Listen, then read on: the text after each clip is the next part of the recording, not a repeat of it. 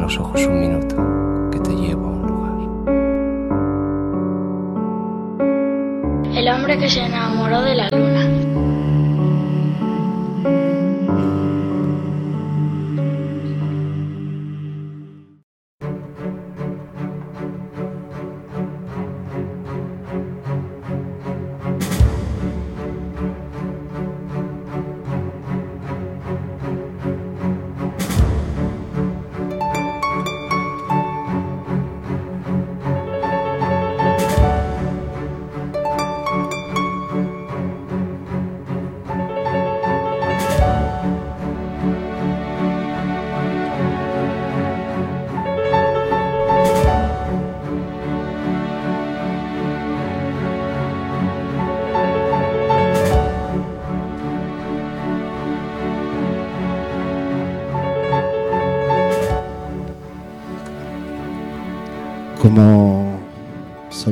Don Luis Buñuel, buenas tardes.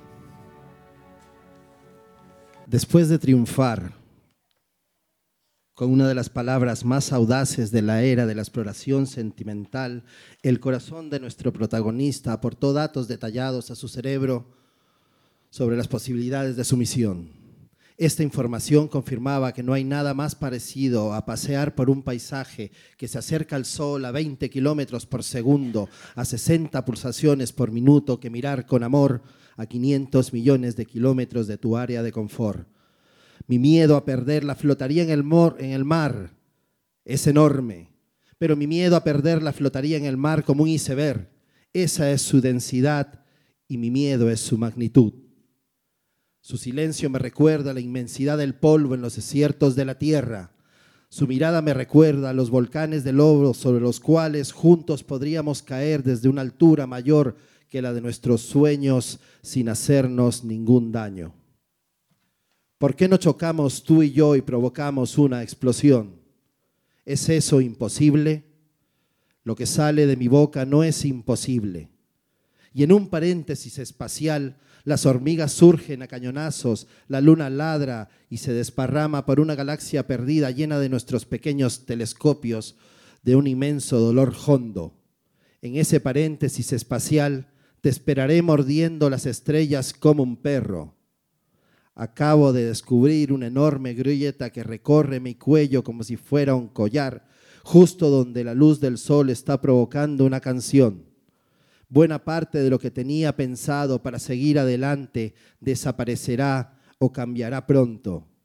Hasta ahora mis pensamientos más atrevidos se habían limitado a ser pasadas breves sobre tu pensamiento, con la única intención de orbitar alrededor sin tocar. Y en un paréntesis espacial las hormigas surgen a cañonazos, la luna ladra y se desparrama por una galaxia perdida, llenando nuestros pequeños telescopios de un inmenso dolor hondo. Y en ese paréntesis espacial te esperaré mordiendo las estrellas como un perro. Los accidentes en la superficie de mis ojos sobre tu mirada están protegiéndonos de algo muchísimo peor lo que sale de mi boca no es imposible. Y si mis cálculos son correctos, pronto entrará en tu cabeza lo que sale de mi boca. Gracias.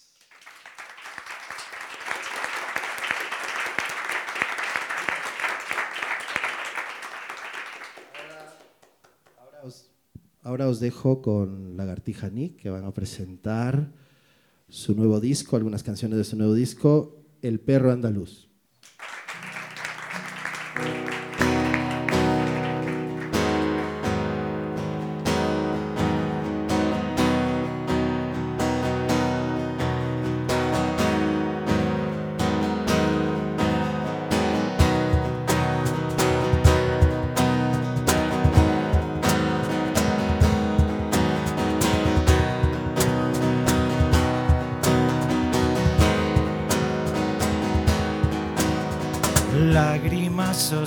Sobre la tierra. De dientes de oro, de dientes de polen.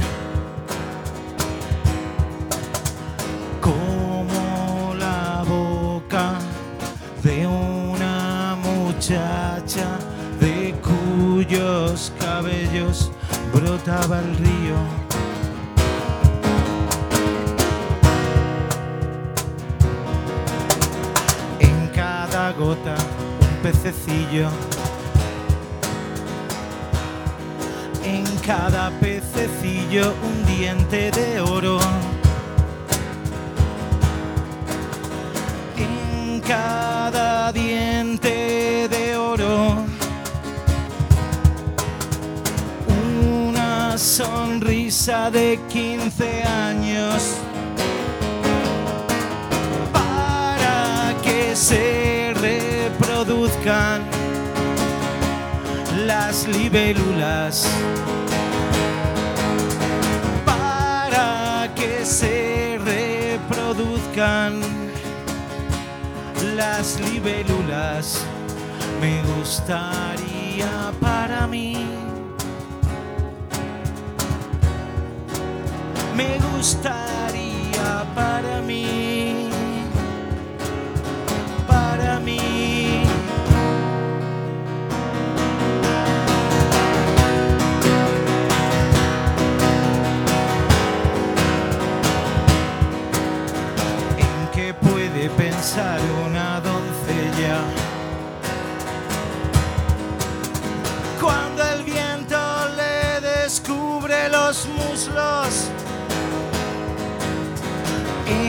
Cada diente de oro.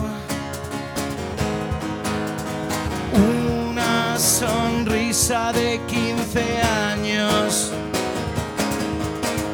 para que se reproduzcan las libélulas. Para que se reproduzcan las libélulas. Me gustaría para mí, para mí, me gustaría para mí, para mí.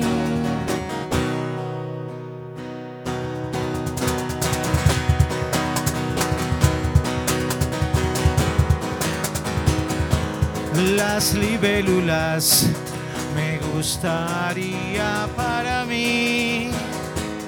Las libélulas me gustaría para mí.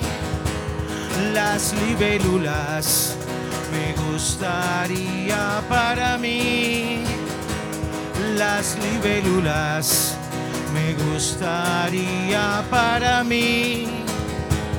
Las libélulas. Muchísimas gracias. Esta se llama Me gustaría para mí. Bienvenidos, bienvenidas a edición 376 del hombre que se enamoró de la luna, que abrimos de forma especial. Hemos cambiado el curso del satélite hoy con la entrevista acústica. Antonio Arias, Lagartija Nick, bienvenido al hombre de luna. Bien hallado, no solo los astronautas sueñan con volver a la luna, tú también. Qué maravilla, es que está, está a nivel muy alto. Estamos aquí en la planta 4 del Corte Inglés de Callao en una tarde terrible de lluvia. Un día de Antonio. perro. Día de perro, como tu disco. Día de perro, andaluces. Pues eh, lo que tenemos que hacer, en primer lugar, Antonio, es agradecer al público que se ha venido a la sala del ámbito cultural, que de nuevo nos, nos ceden el espacio eh, aquí en el Corte Inglés, en este espacio maravilloso donde animamos a toda la gente que venga a su programación que tienen todas las semanas, pues los valientes que se han acercado a, a escuchar tus Un aplauso canciones. a los que han aparcado la canoa eh, eh, en la entrada. Así que muchísimas gracias. eh, Muchas verdad. gracias a todos los luneros y luneras que os acercáis y que habéis dejado el kayak en la planta de deportes del Corte Inglés, porque había que hacerlo. Muchas gracias a Ana Pastor también, que va a cerrar eh, con su entrevista la- esta edición. Y, y nada, vamos a arrancar esta hora y media de, de cultura. Hoy yo creo que va a haber mucha poesía, mucho periodismo. Hablando de poesía, ¿qué te ha parecido el poema que hoy nos ha trazado Pero Saizprez, nuestro poeta en la luna? A mí me pareció que o, o a un visionario lo tenía escrito hace muchos años o, o lo ha escrito hace poco.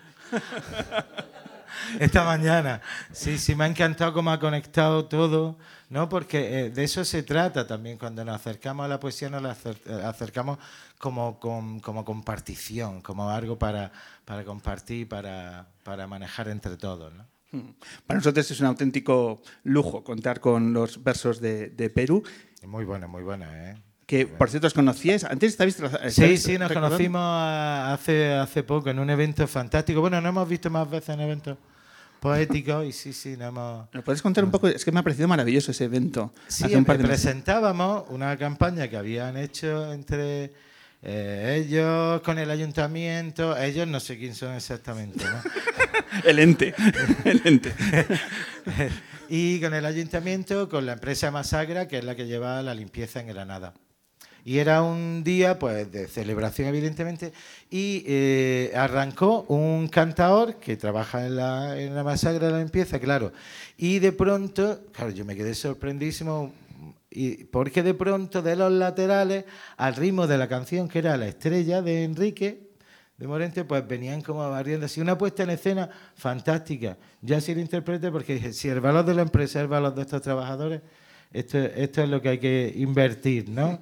En, en- en ese vivir más allá del oficio y que, y, y que repercuta también en tu forma de trabajar, ¿no? Lo estabais comentando antes, es que me ha parecido maravilloso. Estaba intentando visualizar eh, eh, los, los recuerdos que, que estabais Creo que te compartiendo. un vídeo, lo tengo en el móvil, lo grabé. Luego, luego tenemos que mandarnos cosas, yo creo, ambos Sí, por sí, WhatsApp. bastante, sí, sí, Bastante, ¿eh? totalmente. Vamos a tener trabajo. Antonio, pues estamos muy interesados en conocer el nuevo trabajo de Lagartija Nick en El perro andaluz, en este viaje en el tiempo, en la figura de uno de los grandes nombres de nuestra cultura, como es Luis Buñuel, y en el trabajo en el que tengo entendido que habéis abordado más, eh, más largo en el tiempo. ¿no? Para Lagartija Nick esto es un viaje de cinco años. Sí. ¿Cómo se entiende un trabajo tan extenso en el tiempo? ¿Cómo habéis afrontado un reto así? En, en un principio fue para un encargo del Festival Avicine de Albacete en 2017, que era una, ya un atrevimiento y una osadía. Era poner música a las películas de Buñuel cuando a poco que hayas leído las memorias de Mi último suspiro, sabrás la tirria que él le tenía a la música incidental ¿no? dentro de sus películas, renegaba mucho donde le habían im- im- impuesto música en el, sobre todo en la época mexicana, así que ese atrevimiento pues nos lo planteamos como un acercamiento, con esa osadía, y enseguida dijimos, bueno, si, si estaba con Lorca y estaba con Dalí en la residencia de estudiantes en los años 20, algo habrá escrito, ¿no? Sería ya el único que no escribió poesía. Y efectivamente aparecen unos textos surrealistas, antes que Lorca, ¿no? Con una voz propia, Mm, primero por sus conexiones podía viajar a París, conectarse con ellos, pero además con, eh, con el título de El perro andaluz. Luego eh, él llega a decir en algún momento que lo tiene en imprenta, pero él no llega a editarlo tal cual, luego los poemas van editándose en revistas literarias, etcétera, pero él ya tenía el título, El perro andaluz cuando vemos que ese poemario tan surrealista que, que ya te digo, eh, él mismo define que no tiene ningún sentido, ¿no? ninguno de los poemas, que se basa en la escritura pues, basada en André Breton, escritura automática, y que eso pues no, no, necesita, no necesita ninguna comprensión pero lo llama el perro andaluz. Mantiene ese título a la película, Lorca se lo toma fatal a partir de la película y nosotros lo interpretamos como, Lorca, no te enfades, está hecho un poemario y una película. ¿De qué te quejas? Y, te lo ha dedicado de manera surrealista, ¿no? A través de cosas que tristemente le dolieron, pero, pero o, cuando, cuando nos hemos introducido en Buñuel tenemos que, que saber que no vamos a glorificarlo, sino que queremos compartirlo. Entonces no podemos juzgarlo, ¿no? Hay muchas cosas que son que son cuestionables o que no sabemos todas las versiones, ¿no? Pero esto no, dice, no, no, lo asumimos con todas, con todas las consecuencias, con toda su brutalidad, ¿no? Esa brutalidad la vamos a usar nosotros también, como atrevimiento, y así todos en paz. Si viene y se queja y tú te metiste con mi amigo, tú que te metiste con mi amigo, una manera de decir, eh, no te metas con mi amigo. Estoy visualizando como Antonio Arias sentado dentro del triángulo, Lorca, Dalí, Buñuel, y estás intentando mejorar las relaciones entre ellos. Es verdad, puede que esté haciendo así de Celestina entre ellos. Venga, tío, no os mosquéis.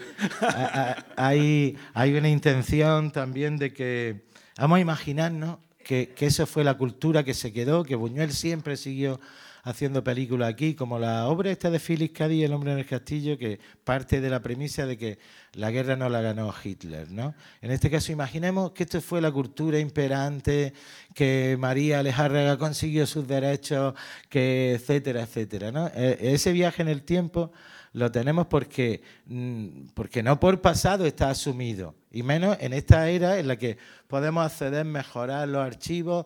Gracias a este trabajo he estado en conexión con muchísimas instituciones que me aportan también cada vez más novedades. No es que me arrepienta y, que, uno se arrepiente y dice, ahora deberíamos empezar a grabar el disco. Pero todo eso ocurre porque lo estamos haciendo, porque lo hemos hecho, entonces reciben muchos más input, ¿no? La familia Lorca, todos los centros de, de Aragón, todo eso, toda esa maquinaria se pone en marcha para que conozca en más profundidad eh, el tema que estás tratando, ¿no? que en un principio lo ha hecho pues, tan surrealista como, como el poemario mismo. Cuando hablamos de que Lagartija Nick investiga en todos y cada uno de sus proyectos, y aquí lo habéis llevado en, una extensión súper amplia, súper profunda, eh, ¿qué hablamos de investigar? Es decir, ¿a dónde os habéis acercado? ¿Cuáles han sido eh, vuestras fuentes que os habéis dejado calar para que finalmente estemos hablando de que dentro de tres días, este viernes, sale a la luz el, disco. Los malditos vinilos que tardan una eternidad. Sí. en llegar. Pues, ¿Se nota la crisis también a la hora de producir? Claro, se llama el efecto Adele. Cuando un artista internacional quiere sacar tres millones de vinilos, tiene que parar todas las fábricas del mundo. y la gatija Nick se pone en la fila, ¿no? Uh, en la cola, en el último de la. en la cola de la lagartija. Sí, perdona, te interrumpí la pregunta porque no, no pasa nada. Eh, estoy surrealista. Es, no pasa nada, nada. Me gustan las entrevistas que tienen esos tintes. Te quería decir, ¿cuáles han sido las fuentes fundamentales a la hora de impregnarlos del universo de Buñuel? La primera invitación, como tenía cierta urgencia, ahí nos dejamos llevar casi que por una entrevista que le graba Max Aup a, Buñuel, en la que empieza a, narrarle sus sueños, sus obsesiones y empieza a hablar de la música que le gusta. ¿No? Hay una parte del disco que, en el que sacamos su voz, ¿no? dice, bueno, el, jazz y el blues es jazz, no, el blues es jazz. Bueno, el jazz llegaba pervertido a, a Zaragoza con la síncopa, pom, pom, pom, pom, pom, pom, pom, pom, pom. No, eso es lo que usamos al principio. Dijimos, bueno, ¿qué es lo que está? Aún recuerdo el Limehouse Blues. El Limehouse Blues es el Jazz Blues. Entonces cogemos el Limehouse Blues del año 20 y ya tenemos una canción que si alguien se fija, ah, cuando empieza la canción Pájaro de Angustia, en ese trozo hay ya por lo menos tres o cuatro del disco. ¿No? Hay motivos que, que, han salido del Limehouse Blues y se han ido desplazando. Eso lo tenemos en los años 20, digamos. El Foxtrot, el Charleston, ese jazz acelerado de principios de siglo, eso ya lo teníamos. Y con la pandemia eh, aproveché para adentrarme en otros poemas y ya en la cultura aragonesa. ya trayendo, pues, asemejando el ritmo de Calanda, que en manos de Eri el batería, eso es una maravilla, pues el, elementos sonoros de chacotén, pero sobre, sobre, todo rítmico y armónico. Incluso en internet que vi un, un coro en una iglesia que era el himno a la Virgen de Casbas. Dice, ese, me vale a mí también. Porque así podíamos eh, invadir esa tradición aragonesa sin andalucizarla o lo que sea, sin llegar con la prepotencia andaluza, aunque, aunque todos sabemos que la jota influencia al fandango, son un, tronco fundamental del flamenco. ¿no? De hecho, en Cádiz existe la jota, la gaditana, y en dos, cambios modales te, te, hace una alegría partiendo de una jota. Eso era un poco más el, aprender, el dejarnos invadir por esa tradición y esa cultura y ver lo que quedaba en nosotros. Y solo metimos así de un detalle flamenco, para nada. Un, ¿no? que representa a Lorca en una guitarra flamenca, ¿no? que dice esto, esto el andaluz, no decía, no hay perros ni hay andaluces, dice, pues ahora, ahora sí. Ahora sí, hay perros andaluces, más de cuatro. Antonio, eh, defíneme qué es la prepotencia andaluza. Pues eso de que el flamenco mola más que todo. Y es verdad, estoy de acuerdo. Para mí no hay flamenco malo. A veces me dice la gente, no, pero esto está así muy con muchas máquinas, lo que sea. No, no, no. Si, si suena a flamenco, me encanta. Otra cosa es que, bueno, nosotros con nuestra experiencia, flamenco se hace cuando hay alguien, por lo menos uno, que sea flamenco. No hace falta más. Uno tiene que ser flamenco. Eh, me estás haciendo evocar uno de los momentos más importantes del año. Que cuando dices que el, el flamenco es lo mejor, el flamenco nos ha regalado en la luna el mejor momento del año.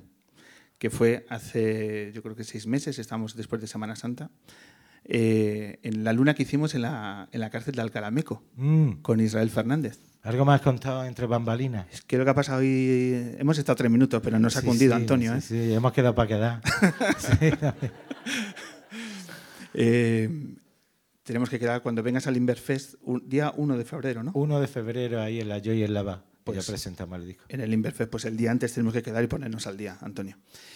Eh, pero lo que te quería decir, eh, cuando dices que el flamenco es la verdad y demás, es que eh, ese momento de eh, Israel Fernández cantando en la compañía de la guitarra de un preso que dijo, creo que o me desmayo o lloro, no hay no- no- enfermería o puerta grande, ¿no? utilizando el símil que no me gusta del mundo de los toros, pero fue así. Entonces, eh, aquí el preso cogió la guitarra y Israel Fernández dijo, no hace falta eh, provocar nada, si, son- si es gitano, no hace falta ni ensayar. Totalmente. Israel empezó a cantar en aquel salón de actos y la mitad del salón de actos rompió a llorar y la otra mitad se puso de pie a aplaudir los dos cantes que firmaron en aquella tarde Israel Fernández y su compañero. Y, y me has hecho evocar, es que lo, lo- lo que transmite el flamenco también es que jugáis en una liga muy potente, ¿no? Claro, Antes de cuando, la... cuando íbamos con Morente y salíamos al escenario, mm, yo notaba el rayo ese cósmico, ¿no? él se quedaba así como pensando, ¿no? Era, él le daba muchísima importancia a la improvisación, a que ocurrieran cosas en directo. Lo sabe David igual que yo. Y, pero, pero veía como el rayo atravesaba ¿no? el, el cielo cósmico y pasaba por él. Y era lo que todos queríamos, Enrique, haznos tu magia. Haznos tu magia, trae esa, evócanos ese, ese mundo antiguo que, que podemos palpar y que podemos tocar gracias a ti. ¿no? Ese aura flamenca, ¿no? Eso, eso pues tiene una importancia tremenda cuando eres artista y dices, yo creo que vi el rayo verde. ¿no? Es como la novela de Julio Verne, ¿no? Yo creo que vi el rayo verde. Yo creo que lo vi. Es un impacto, ¿no? Cuando se genera eso encima de un escenario, ya no hablo del público, pero para vosotros, cuando os dais cuenta de que esa tarde es especial, entiendo que las vibraciones eh, no se olvidan, ¿no? De lo que es capaz de provocarse. Claro, no puedes soltar el volante tampoco, porque está inmerso, pero, pero notas, eh, sobre todo en, en aquel trabajo, eh, se iba generando una tensión. Si empezaba Enrique, pues empezaba con la alegría, la, so- la soleá, la seguirilla, pero él creaba como una tensión, ¿no? Estoy a gusto, no estoy a gusto, eh, tal. Y cuando salíamos nosotros, toda esa, esa emoción contenida en la que la gente, claro, no va a acabar una seguirilla, todo el mundo se va a poner a gritar y a llorar, pero cuando salíamos nosotros, ¡bum! ya las, la- las emociones explotaban, la gente lloraba, reía, saltaban, pero era todo, todo lo que habían vivido durante el espectáculo, a lo que vamos, la emoción como desarrollo de- del concierto y del arte, ¿no? No digo que no esté sintiendo eh, realmente lo que está cantando, pero que está conectando, eh, está, está analizando la, la secuencia emocional de- del concierto y del proceso. O sea, hay muchas cosas que también estás notando, ¿no? Al mismo tiempo que no te quedas esperando el duende como el que espera, espera un penalti, ¿no? Pero porque estás viendo otras cosas que están ocurriendo que son parte del oficio y, de- y que son también las que más te interesan cuando trabajas con un maestro, ¿no? Son humanos, son divinos, eh, e- esa, esa experiencia es la con la que más me queda, aparte de la amistad y, y las aventuras, porque eso era aventura tras aventura y tras aventura, ¿no? Me interesa saber cuándo ha sido la última vez que has sentido esa sensación, esa vibración, no sé si esa lágrima, pero cuando estás de público. ¿Cuándo, cuándo ha sido la última vez en un concierto que, que te ha provocado en ti una emoción eh, Pues no, sobresaliente? no lo sé. Eh, Ahora te lo digo. Eh, tengo que recordar. Es que son los conciertos míos y los otros. Entonces, entonces tengo, que, tengo que ir sala por sala, fecha por fecha. Echando ahí flashback y y- flashback. Pero sí, soy de emoción fácil. Yo con Inside Out me hinché de llorar. Sí, sí, no, no la evito, no la evito la, la, la emoción. Háblanos de, cuando, si estamos hablando de los directos, háblanos de cómo se asume eh, el reto de llevar todas estas capas, todas estas texturas, estos cinco años, este universo de Buñuel, ahora lo tienes que defender en los, en los directos. Recuerdo también el concierto que hiciste hace año, año y medio. Año y ¿puede ser, medio. Vicky? ¿En el, Conde Duque? No, me voy a citar otro, en la escalinata del CSIC. Ah, sí, ese es muy fuerte, ¿eh? Demasiado. Un poco incómodo, pero, pero quedaba muy bonito en, la, en las imágenes. Eso de tocar en una escalera tiene, tendrá también ahí Tiene sus- muerte sus segura. Bueno, tiene un peligro hecatómbico. Porque es que en nada, en nada ya. Que estaba el vacío ahí. eh, está el vacío. lo, lo organizó este David Fernández. Pues eh, está hablando David Fernández, percusionista hoy de Lagartija Nick. Claro, está en la presentación de La Tierra. Eh, estabais hablando de un disco de nuevo de investigación de, la poesía, de, de aquel astronauta que se subió a la luna. Aquella, tarde Vicky y yo estábamos diciendo, Antonio Arias tiene que venir a la luna ya. O sea, era una cuestión de urgencia. Sí, yo, además yo, ya tengo un trozo, me lo dio Alfred Warden. Ya estoy mucho más cerca, ¿no? No dice, estoy a un paso de la luna, de esos pasos de Kevin Bacon. Pues de la luna estoy a uno. Pues ya, Ya estás más cerca. Estoy más cerca porque conozco a uno que, que ha estado.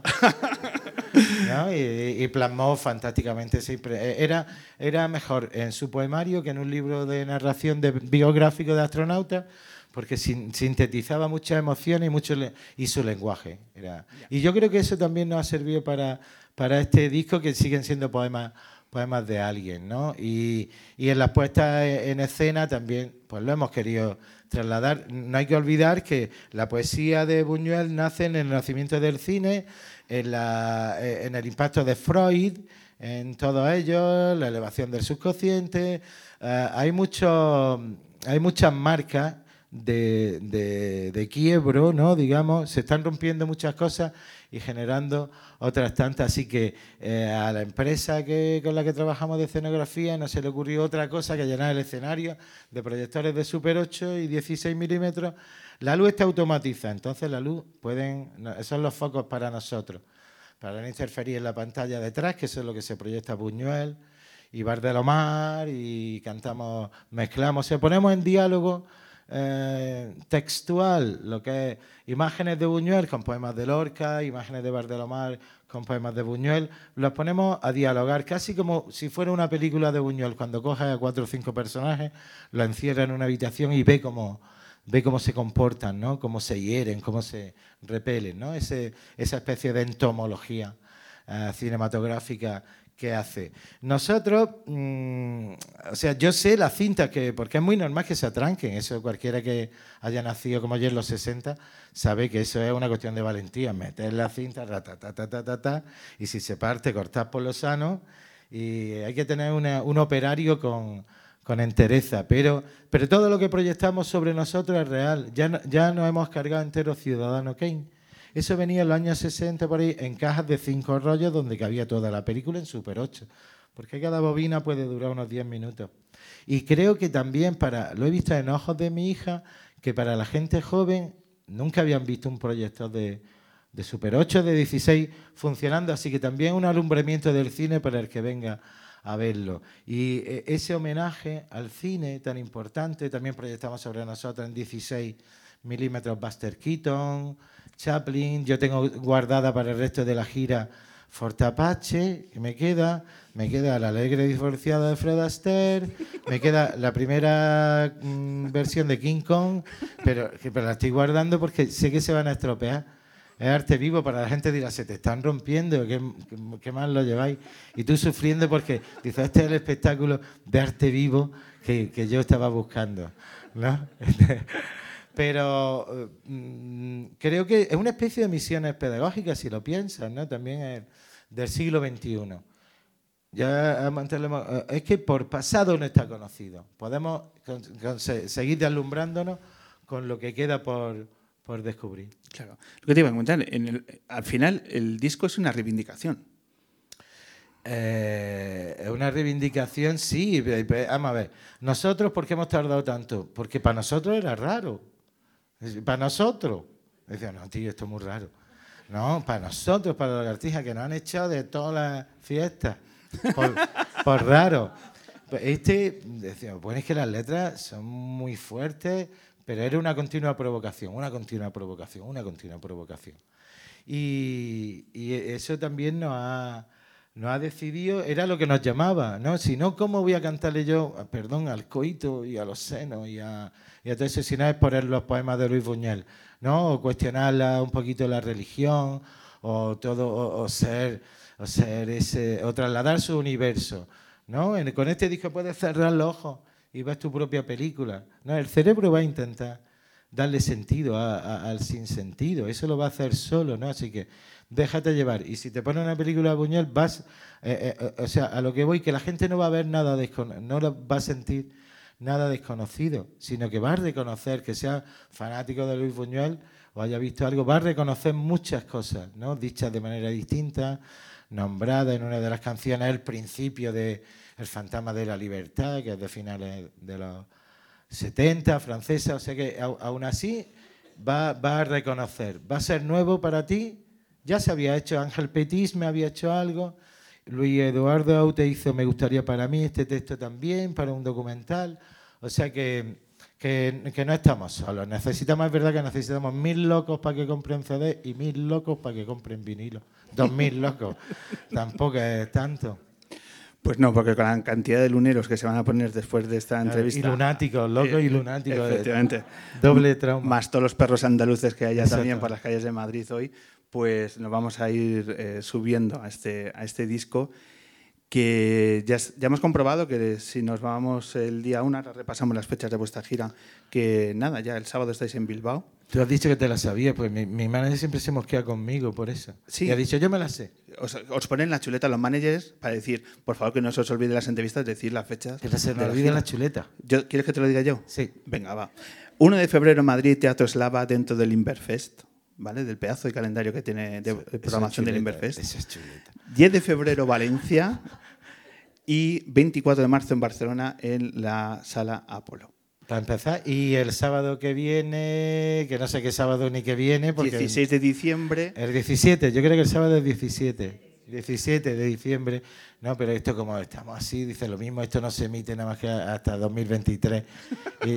o sea, ser vago en la respuesta también es un arte. Hombre, estamos hablando también de cosas surrealistas y la, y, la vagancia es una cosa también a reivindicar. Mm, sí, y, y, esa elevación del subconsciente, ¿no? Hoy día que todos tenemos que ya no eh, eh, exhibirnos más nuestro físico, sino cuidar nuestra imagen Mm, en redes porque ya está ahí, ¿no? Yo eh, hasta hace poco era muy pudoroso con eso, pero tienes que acostumbrar a teclear tu nombre y ver lo que sale.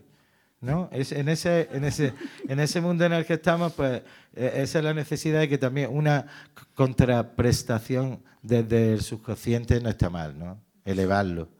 De aquí salimos en terapia todos, compañeros. Antonio, no quiero que llegues tarde, porque tienes una agenda importante estos dos días de promo en Madrid. Mañana. Ahora que estábamos tan a gusto. Ya. Aquí vais bajo techado. Efectivamente, ahora vas a tener que coger el kayak y subir Gran Vía. Ahora te llegar chorreando. Pero, pero en fin, es que no, no, no quiero que llegues tarde eh, en tu serie de entrevistas y que sigas difundiendo tu, tu, trabajo. Y sobre todo, además, que quiero escuchar dos canciones más en este formato tan. Claro, pero es que nos gastamos lo que no nos hemos gastado nunca, también no solo el tiempo que hemos gastado, sino en este disco hemos hemos gastado más que en ninguno. Te gastas en un disco con la producción de David Sola y Marcel Valle, mezclado por un americano, y luego lo presento con una acústica eso también es surrealista. Es surrealista. es bastante surrealista. Pero qué pedazo de guitarra acústica te hemos ah, traído. Sí, una Ovation. Una Ojo que la producción del Hombre Luna este claro, la, la, producción del Hombre Luna este año va a un nivel sobresaliente. Y suena muy bien y tiene esto hasta su reverb y su... Está mal que lo diga yo, pero la guitarra que te hemos traído no se la hemos puesto a cualquier músico, Antonio. Fantástica, fantástica, impresionante, de verdad. Vale. Antes de que eh, toquéis los dos temas. Y muchas gracias, ¿eh? Nada. El que llega a mesa puesta. Mira, como vais a hacer muchos kilómetros, os quiero dar nuestra novela El hombre que se enamoró de la luna. Oh, qué bueno. Dásela también a David. Cuando, cuando vengas con toda la banda, se lo doy al resto de los músicos, a Eric y compañía. Es en colaboración con Penguin Random House, con la editorial, que nos permite regalar un libro de, la historia que ha vertebrado nuestro proyecto desde hace 16 temporadas, de la amistad de la página de este libro nace este proyecto, que nosotros desde el primer día veneramos. Y queremos que a todos los artistas, además, os va a gustar mucho meteros en la, en la historia de Ida Richelieu, de Teru Teru, etc. Así que os lo regalamos porque sé que tenéis muchas horas de carretera y... Muchas galaxias. ¿Y quién no- Yo ya estoy haciendo apuestas de quién va a ser el primer músico que saque una canción de esta novela a través de su paso por el hombre que se enamoró de la luna de esta temporada. Tan faltico ves. Si has, ti- si has estado cinco años con Luis Buñuel, yo creo que en un, en un par de meses lo sacas con esta, con esta novela. Así que disfrutar de los libros del hombre que se enamoró de la luna y os animamos a todos nuestros oyentes a acercarse a una novela absolutamente imprescindible. Así, y tengo tiempo para ir viajes como para, como para ir, eh, sumergirme en la novela. Pues, y ver títulos fantásticos. ¿Arrancamos? Arrancamos. Venga, dos temas más de Antonio. Voy a hacer para. eh, bueno, tengo aquí otro. Vamos a hacer. eh, David Fernández a la percusión y yo. Vamos. eh, otra, otra canción del disco que se llama Polisuar Milagroso. Eh, un polisuar, yo creo que es como un lima uñas, ¿no? Pero también es como estas bolas de, de barras de acero que afilan la, la hacha, ¿no? Intentar, volvemos a lo mismo, intentar buscarle sentido es tontería. Esta se llama Polisuar Milagroso.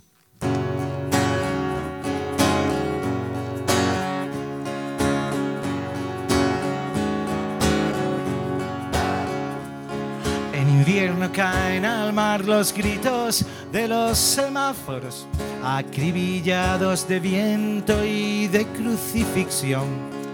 Un barco puede naufragar en una gota de mi sangre, de mi sangre cuando cae sobre el pecho de una marquesa Luis XV de espuma partida como el valle de Josafat, les espera la raya de mi cabeza mientras Cristo condena a la Virgen María en el peinador blanco.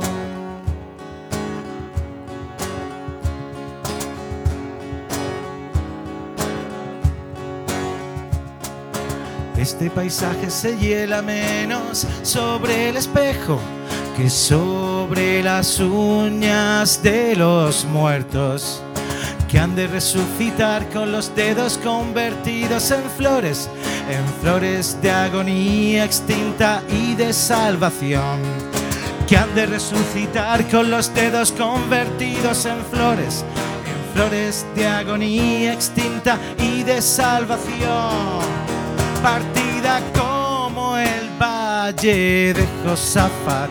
Les espera la raya de mi cabeza mientras Cristo condena a la Virgen María en el peinador blanco. Dará un pedazo de pan a todos los condenados y un pájaro de caricias en la frente de todos los que se salven. Un pájaro de caricia.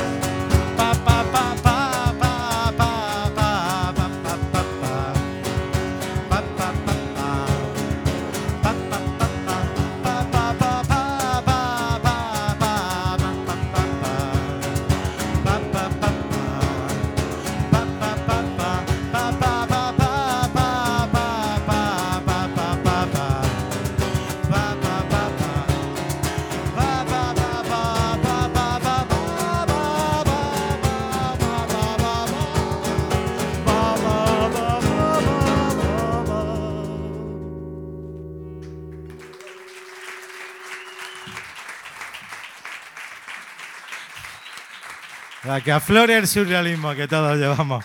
dentro, nos despedimos con Al meternos en el lecho. Para mí esta es de las más emocionales y de las letras más bonitas. Perdona, don Luis, que para mí tiene sentido. One, two.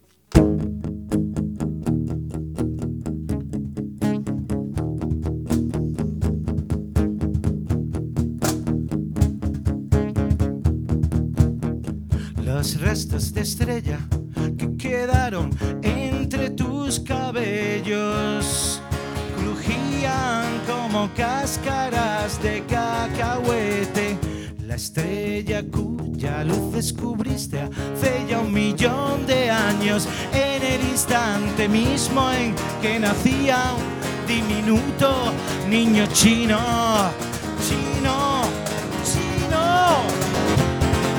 Los chinos son los únicos que no temen los fantasmas.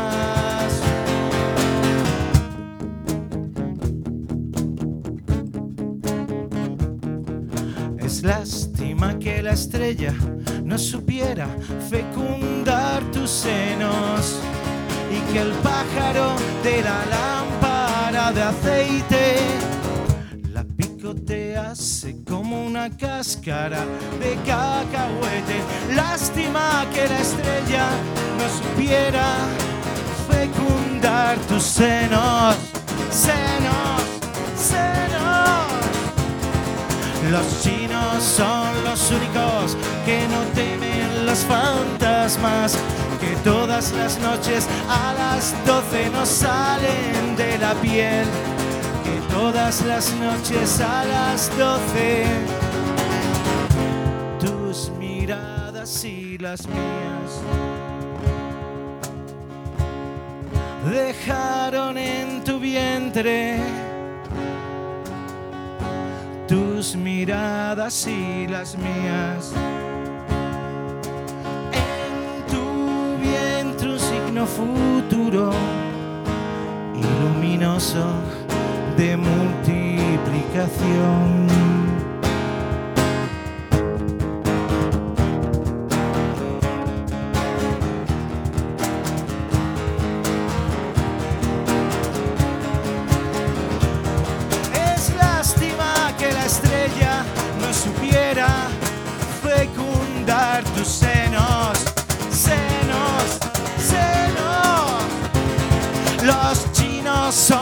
Únicos que no temen los fantasmas, que todas las noches a las 12 no salen de la piel, que todas las noches a las 12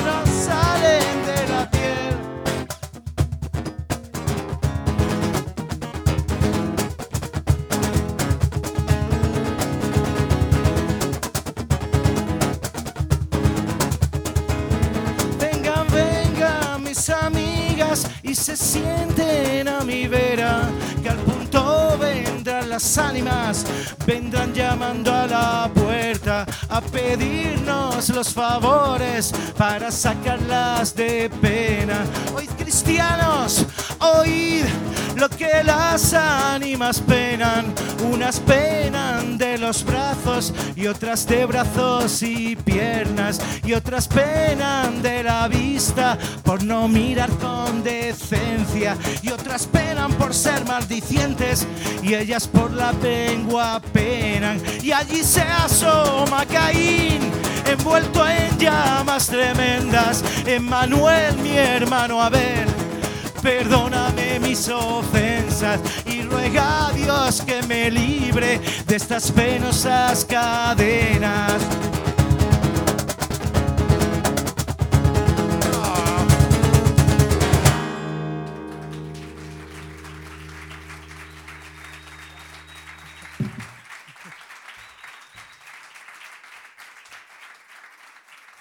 Muchísimas gracias, ¿eh? de verdad. David Fernández, David Fernández. Muchísimas gracias. A esto ya hemos conseguido aquí unos cuantos locos más. Eh, Antonio camino. Antonio Arias, a toda eh, Lagartijarica, a todo el universo, mil gracias por acercaros a la luna. Y ya sabéis que cuando vengáis por Madrid, ya tenéis vuestro programa de radio, conseguimos una batería, un bajo, dos guitarras, lo que necesitéis con tal de te repetir. tomo la palabra, te tomo la palabra que fíjate lo que, lo que he sufrido, ¿eh? se te veía muy cómodo, Antonio, se te veía. Sí, de además aquí cantando la. Esta, esta, el- el- esta parte última es la única que, que no es de Buñuel, es de la Urde, el canto de ánimas de la Urde. ¿no? O sea que, que también tiene su trascendencia. Como siempre, majestuoso Lagartijanic. Ha sido un verdadero Muchísimas placer. gracias. Hasta pronto. Muchísimas gracias. Thank you.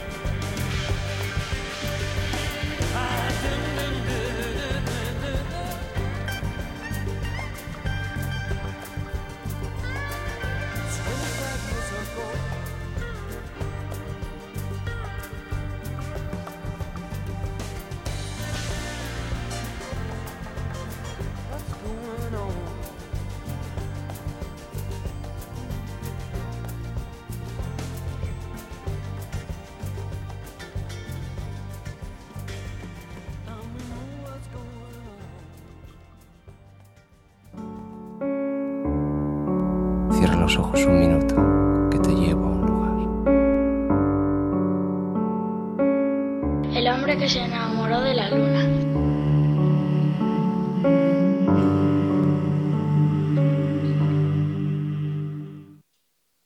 Comenzamos el, segunda, el segundo bloque de la edición 376 del hombre que se enamoró de la luna, que estamos aquí encima de la nube que hay esta noche en Madrid, en la planta 4 del Corte Inglés de Callao, en este maravilloso espacio del ámbito cultural.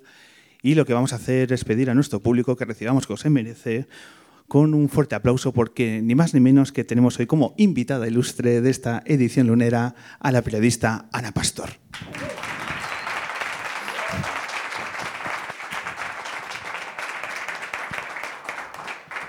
Muy buenas. Ana Pastor, bienvenida. Muchas gracias. Menuda segunda parte, ¿eh? En fin, me han dejado el listón altísimo. Has visto, es que el nivel es tan, tan alto como esta cuarta planta de Callao. Totalmente. Ha subido ahí, Antonio. Sí, sí. ¿Te ha gustado? Me ha encantado, me ha encantado porque en el fondo el, el planteamiento que hacen del surrealismo no es tal, ¿no? Todo, cuando parecía que se estaba yendo al surrealismo, aterrizaba otra vez en la tierra, me ha encantado.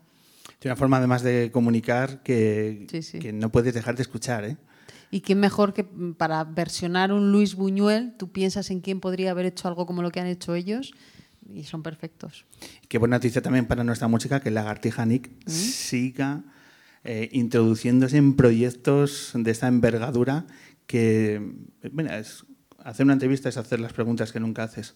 Eh, claro, es que le iba a preguntar si hay algún, si ellos ven alrededor de la escena musical algún grupo que tenga ese compromiso acerca de la experimentación eh, como ellos hacen. A mí no se me ocurre. La Yo verdad. lo controlo mucho, pero no se me ocurre así a priori ningún nombre, ¿no? Tan disruptivo. De ahí la enorme suerte que hemos tenido de tener a Lagartija Nick eh, en directo aquí en El Hombre Luna. ¿Qué tal tu relación con la música, Ana? Eh, ¿Es algo importante en tu día a día? Muy importante, muy importante. Es verdad que en mi caso es muy, muy variado, ¿no? Y, y, por ejemplo, estoy entrando en una nueva fase, eh, porque tengo hijos. Eh, por ejemplo, en las batallas de rap estuve cinco horas en, eh, cuando ganó Gacir, me he hecho muy fan de Gacir, que tiene 19 años y estudia matemáticas, las madres somos así de apuntar esas cosas, eh, y que tiene un mérito increíble, ¿no? Porque al final una batalla de, de rap, eh, con- ¿no? Pues pensar, al final pueden decir cualquier cosa y no, no, es gente que se lo prepara mucho, que no vale decir cualquier palabra. Eh, a mí me, me fascinó, yo creo que disfruté más que mi hijo el pequeño. Eh, es difícil, ¿eh? porque él iba encantado, pero eh, sí, y Sara Socas, por ejemplo, que es la primera mujer que ha llegado hasta cierto lugar, bueno, me tiene bastante... y luego pues soy muy de, Alejandro Sanz, o sea, soy muy, muy de abarcar muchos ámbitos, ¿no? Me puedo ir de una esquina a otra, lagartija, en fin. ¿Cuáles son tus grupos eh, que siempre te han acompañado? De aquellos que ves anunciado en un concierto y firmas. Bueno, estos días estoy pendiente de la eh, salida del nuevo disco de Iván Ferreiro. Te diría que Los Piratas, Iván Ferreiro, Joel López, pero, pero si tuviera que elegir muchos años, eh, desde luego Iván Ferreiro, sí. Iván y Amaro, que yo creo que también tienen ese punto ¿no? de lo que estábamos diciendo. Un poco hace, hace un tiempo estuve en un concierto justo cuando pasó la primera fase de la pandemia al aire libre y, era casi una homilía, no era un concierto, hablaban más de lo que cantaban, pero estábamos todos tan entregados porque somos fans y porque conectaban también con lo que estábamos viviendo después de la pandemia que me encantó. Bueno, soy muy fan, que te voy a decir, no soy muy objetiva. Estuvo Iván Ferreiro, también estuvo en La Luna y Amaro también ha estado en varias ocasiones y nos dejaron una huella imborrable. Pues mira, Vicky, apúntate el nombre.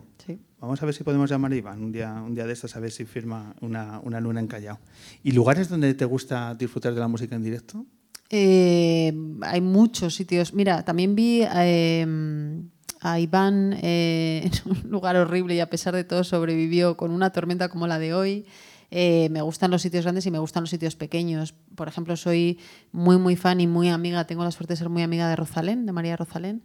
Y tengo con ella una conexión familiar, digamos, porque yo conocía mucho a su padre, que fallecido hace un tiempo, hace poco tiempo, y la he visto también en formatos diferentes. La he visto llenar el Wizzing, pero la he visto cuando todavía no estaba en ese paso, y me parece que ella es también representa mucho un país que me gusta, que es el de Rosalén. Hablando de retomar, retomar la música en directo, has, re- has reto- retomado perdón, también el chachismo. sí, eso, eso nunca me abandonó, ¿eh? Bueno, digamos que ahora lo tiene, más, lo tiene más cercano de Lo nuevo. tengo más cercano. Vamos a explicar que igual hay gente que todavía no sabe que yo practico una religión que es el chachismo. Es un jugador de baloncesto ahora en el Madrid, en su día también. Ha estado en Italia, ha estado en Rusia, ha estado en la NBA y representa también, al final yo como mi, mi- mi faceta de madre lo inunda todo, cuando quiero que mis hijos tengan algún referente, si hablamos, si hablamos del deporte, pues prefiero un Chacho, un Modric, eh, ¿no? Gente que, de hecho, mi hijo el pequeño se ha leído la biografía de Modric y, quizá compite en una liga diferente, aunque para mí es el mejor del mundo y no solo para mí, pero tiene una historia personal muy vinculada a, su pasado y a su eh, presente familiar como niño refugiado. Eh, ahora una de las estrellas del equipo de Marruecos, también nació en el Gregorio Marañón, sus padres son marroquíes, vinieron a España, es decir, la inmigración también eh, nos aporta ese tipo de cosas buenas, además de muchas otras. Así que sí, chachismo a tope. Chachismo a, A tope, tope, hay que tope. volver a la calle. Todo lo que sean valores buenos y creo que los representa muy, muy bien. Estamos descubriendo nuevas facetas de Ana Pastor, o por lo menos no conocidas así. Sí, sí, soy una loca del básquet, del Madrid del básquet. Estoy tramando una cosa. Esta tarde se me ha ocurrido una cosa. Luego te la comento a ver si a ver qué te parece. Pero se me ha ocurrido una cosa interesante relacionada con eso. Pero bueno. Pero dínoslo ya, ¿no? No, no, no, no, no, no, porque es que es que va a molar mucho, Ana. Vale. Va a molar mucho, pero yo creo que es para enero, la luna de enero. En realidad lo estoy compartiendo en primer lugar contigo. Yo creo que nadie más lo sabe. No, yo no creo lo, que ni no mi lo equipo. estás compartiendo. Es que, es, ¿No? es que, Estás diciendo en enero, en enero, pero es que tiene, de esas veces que estás en silencio y dices, ¡ay, buah! se me acaba de ocurrir. A ti te pasa, de pronto dices, ostras, este invitado, me gustaría tenerle. Y no se te había ocurrido y de pronto no sabes muy bien por qué, se te ocurre un contenido para el programa o un reportaje de la nada y que no sabes un poco cómo surge. ¿A ti te pasa eso? Me pasa, me pasa. Luego que me digan que sí, esos invitados, ya es otra cosa. Que igual te pasa a ti también, pero a mí hay algunos que no, por mucho que a mí se me ocurra, no, no termino de conseguir que vengan. Yo creo que a mí me dice más gente que no que a ti. No. Eso no pasa un fact-check de neutral, no. No, no. Ya te digo yo que no, tengo una larguísima lista que no. Hay gente que siempre te dice que no, que no has... Sí. ¿Sí? ¿Quién, quién encabeza esa lista? A ver, déjame pensar. ¿Mariano Rajoy? El, el articulista del Mundial. No, miento. Mariano Rajoy desde que es presidente y expresidente, porque me pasó una cosa curiosa. Yo nunca había entrevistado a Aznar eh, y pude entrevistarle en televisión española. Y fue la primera vez que Aznar volvía a televisión española después de aquello de créanme, no hay armas de destrucción masiva en televisión española. Total, que yo, que estaba en televisión española, le invité y vino. Y a los dos días el equipo de Rajoy dijo, estaba todavía de líder de la oposición, vamos a los desayunos. Y yo dije, vaya, es un motor. Eh, sí, sí. Y fue muy curioso porque fue más. Yo estaba muy nerviosa porque nunca había entrevistado a Aznar y porque era una responsabilidad. Era la tele pública, no había venido, etc. Y estuvo, podría decir, simpático, no sé si es la palabra. Sí, y antes me ha gustado mucho cuando ha dicho Antonio de Lagartija cómo las emociones eh, convierten una escena o una canción y en el fondo, aunque parezca que las entrevistas son una cosa muy así, también es así. Me ha pasado muchas veces, ¿no? Que tú, yo estaba tensísima y nada más empezar, él estaba simpático, entonces yo estaba desconcertada. Tienes un poco que adaptarte, ¿no? A la emoción del momento, que en este caso con un político pues es difícil, por decirlo de alguna manera. ¿Cómo has aprendido a manejar esos nervios? Todavía me pasa, ¿eh? Sí. Eh, o sea, tengo como la sensación de que hago la selectividad cada semana que hago el programa. Entonces eso te genera como una tensión interna porque yo considero que el, el político de turno se examina, pero yo también, claro, yo también cometo errores y soy un ser humano como ellos. Entonces, bueno, lo que hago es estudiar mucho y, e intentar que si cometo un error, pues rectificarlo. Me ha pasado alguna vez en directo. Recuerdo una vez que con Luis de Guindos, cuando era ministro, en mitad de la batalla dialéctica, eh, en vez de decir, no me acuerdo si era hipoteca, dije eh, preferentes. Y entonces se agarró ahí a mi error como un... sí, que es lo que hago yo también en las entrevistas, claro. Eh, pero bueno, que decir que sí que me sigue pasando y, y eso yo creo está bien porque si no sería como una cosa, ¿no? Pero ¿cómo es Ana Pastor una hora antes de entrar en directo teniendo una entrevista a un ministro, a un líder de la oposición, a un- una persona de, de esa- de ese calado? Eh, Pues igual que durante, muy pesada. Sí, igual que durante, o sea, intentando que esté todo atado, eh, se hacen pruebas de plató, pruebas técnicas que voy a contar aquí a la gente de sonido que organiza eh, la Luna. Y sí, intentando que esté todo en su sitio para que luego ya sea empezar y nada más. Una hora antes del programa normalmente entro en el informativo eh, de la sexta para contar quién está. Pero sí, y luego, eh, o sea, necesito un punto de concentración, pero no en ese momento. Necesito que la concentración ya estuviera antes, saberme selectividad no de la noche anterior, sino de antes, ¿no? Sí, me gusta llevarlo todo un poco controlado, ¿no? Y, sabido. ¿Cuánto tiempo eh, necesitas para tener la sensación de que ya has incorporado la suficiente información sobre el personaje para decir me siento cómoda y ya sé librar todas las vicisitudes que puede de- llevar una entrevista? Bueno, eso es muy difícil porque al final una entrevista también, eh, lo estabais diciendo antes, es algo muy vivo. O sea, tú empiezas una entrevista de una manera, tengo otra anécdota, María Dolores de Cospedal, la recordáis, ¿no? Pues María Dolores de Cospedal vino también, esta es de la época de los desayunos también. eh, vino a los desayunos y era a las 9 de la mañana. Entonces, la selección de baloncesto español acaba de ganar, creo recordar que el Mundial, y aterrizaban desde Asia. Entonces, justo cuando yo iba a empezar la entrevista, tenía la señal en directo de la llegada de nuestros jugadores. Entonces, yo pensé la señal, toda España estaba esperando a ver a nuestros chicos de la selección, Gasol y compañía, y me pareció interesante empezar la entrevista preguntándole si había visto el partido, ojo, que bien España, ¿no? Tal. Es verdad que a mí me gusta el básquet, pero toda España eh, estaba en eso y estuvo súper borde. O sea, fue como, la primera fue como un rejonazo y dije, ah, así estamos. Pues venga, vamos a ello. Ah, nada de básquet. Entonces, eh, te, tienes que un poco adaptar, lo que te decía antes también de las emociones. Pero bueno, eh, esto es la vida. Ya te, vida. ya- ya te veo debatiéndote ¿no? en, en- en esos pensamientos que tenemos Sí. cuando estamos haciendo la- las entrevistas. Tu chachismo cospedal, chachismo cospedal, ¿no? No, yo, yo fíjate, hay una, hay una parte de mi pasado periodístico en televisión española que está muy marcado por Cospedal. Tuve un, no sé, no sé cómo llamarlo, incidente o como queramos llamarlo, durante una entrevista en televisión española que se puede ver en YouTube. Pero no fue esa entrevista, fue antes. Y sin embargo yo ya tuve la percepción de que yo no le estaba gustando nada como ser humano en general. Pero bueno, no pretendo gustarles tampoco, ¿eh? o sea, no, no estoy ahí para eso. ¿Cambia mucho a la hora de afrontar una entrevista si estás en televisión española o estás en una televisión privada? No, yo creo que el periodismo es un servicio público allá donde lo practiques. Eh, De hecho, he seguido haciendo entrevistas, eh, primero cuando salí de televisión española en CNN, que es una cadena americana, y luego en, en La Sexta, y mm, para mí es lo mismo. Es decir, no, no considero que cambie y que la responsabilidad sea diferente. Yo creo que es mucha responsabilidad. Tengo una suerte increíble de sentarme a preguntarle cosas a gente que tiene responsabilidad que no sé, que no tienen otros ciudadanos.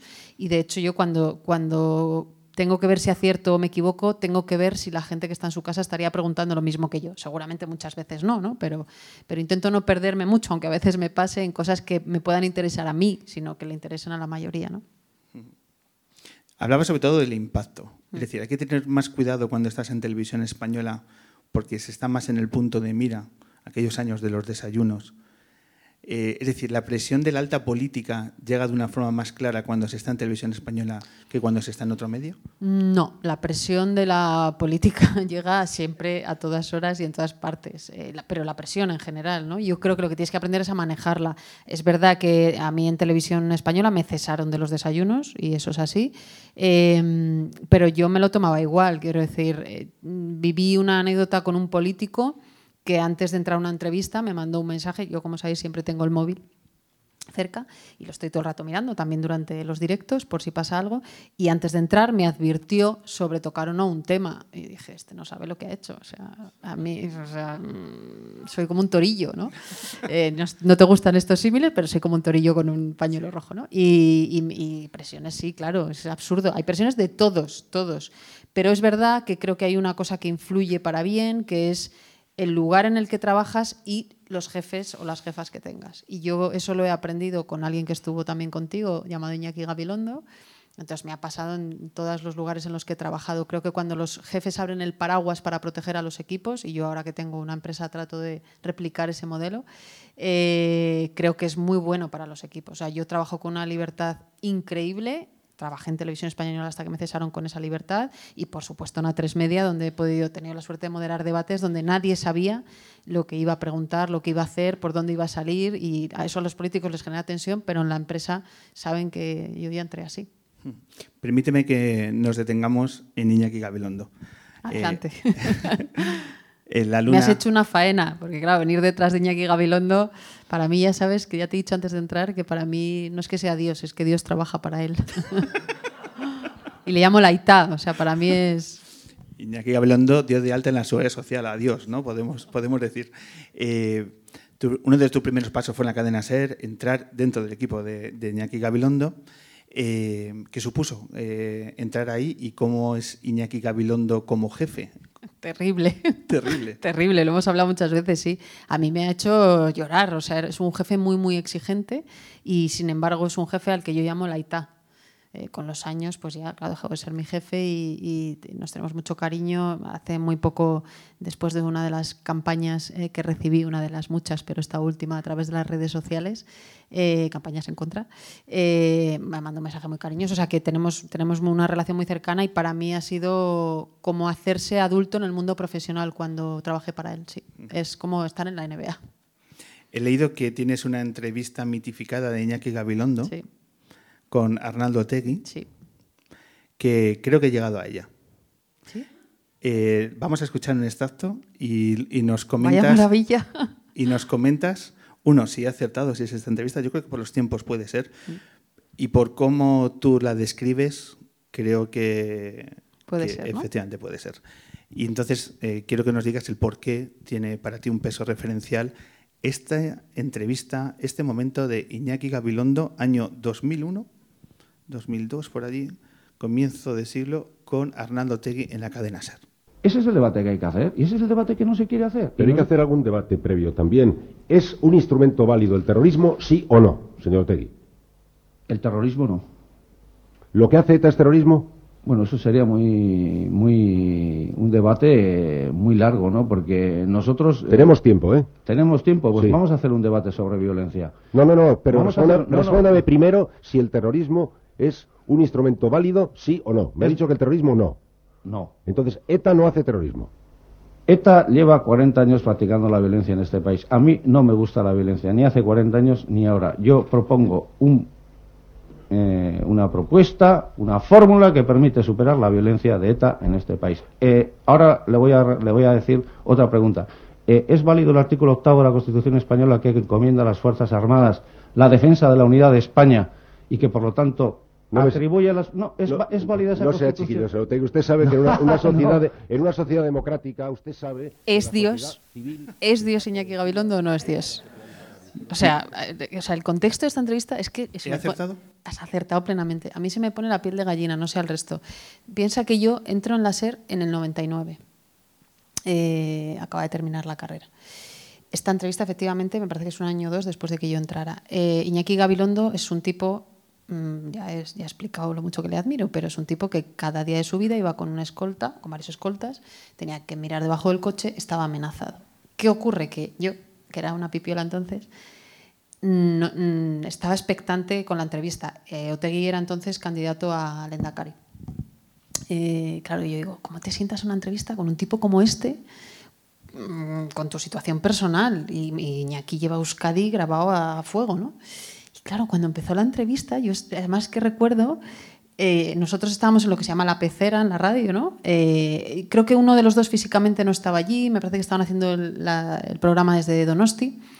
Y claro, yo estaba ojiplática diciendo, si el día que tú te sientas con Otegui, que vienes de mirar debajo del coche, de que amenacen a tu familia, que te puedan pegar un tiro como a tantos periodistas y otras profesiones en nuestro país, fuerzas de seguridad del Estado, etcétera, ¿te acojonas? Es humano. Pero si no te acojonas, es una lección de periodismo para quienes estamos empezando, decir, bueno, yo tengo que parecerme a este tipo.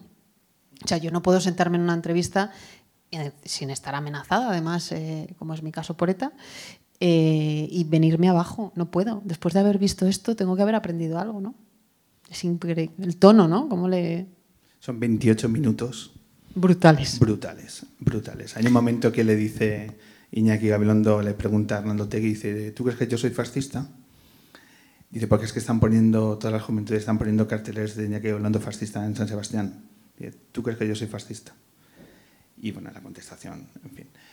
Pero, pero bueno, nosotros compartiremos en redes estos días eh, eso, eh, la entrevista porque yo creo que merece la pena. Si ya aquí, ya el otro día pusimos eh, la dimensión de Iñaki Gabilondo, que se está despidiendo del periodismo, un horror para este país y para el periodismo, pero, pero fíjate que creo que mm, esta entrevista es menos conocida, a mí por eso me gusta hablar de ella, pero creo que he tenido la suerte de crecer viviendo eso, de crecer profesionalmente. Entonces, hacer una entrevista complaciente cuando has tenido la oportunidad en la vida, viniendo de donde yo vengo, de ver esto, decir, hombre, pues no puedes no interrumpir o no puedes no eh, forzar a alguien a dar una respuesta, con educación, obviamente, como lo hace también él, y me encantaría parecerme a él, pero que hay uno.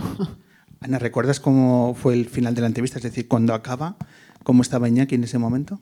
Pues es que, ¿sabes qué pasa? Que es otro aprendizaje de Iñaki. Cuando haces un programa diario mm, de tantas horas y de tanta trascendencia, como era su caso y como hay tantos, tú ya estás pensando en lo siguiente. O sea, yo creo que Iñaki nunca fue consciente de la trascendencia que tenía lo que él hacía y, lo, y sobre todo lo que hacía imagino que para el resto, pero para gente como yo, ¿sabes? De verlo. Entonces él acababa la entrevista y estaba en lo siguiente, porque el programa seguía, ¿no?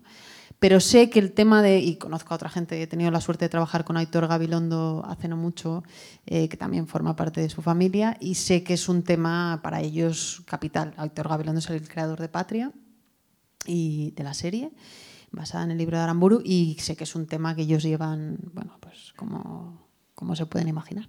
Una de las lecciones que Iñaki Hablando compartía hace unas semanas aquí en La Luna era cuando eh, reconocía que le costaba mucho eh, crearse una opinión a estas alturas de, la vida. Dice, necesito demasiado tiempo y tengo que estar a la altura y, he de reconocer que no tengo opinión de todo.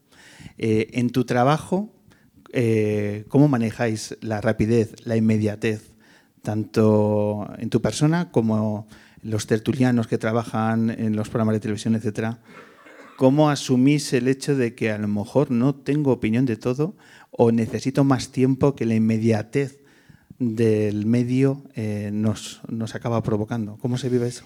A ver, vivimos en la sociedad en la que vivimos, ¿no? Yo creo que los medios, la política, somos todos un reflejo de la sociedad a la que pertenecemos. Nosotros no venimos de Marte, los políticos no vienen de Marte, ¿no? Muchas veces a mí cuando me dicen, es que, ¿qué políticos tenemos? Bueno, ya, pues en Portugal los políticos son muy tranquilos porque los ha parido una sociedad seguramente mucho más tranquila. ¿no? Y yo creo que con los medios pasa un poco lo mismo.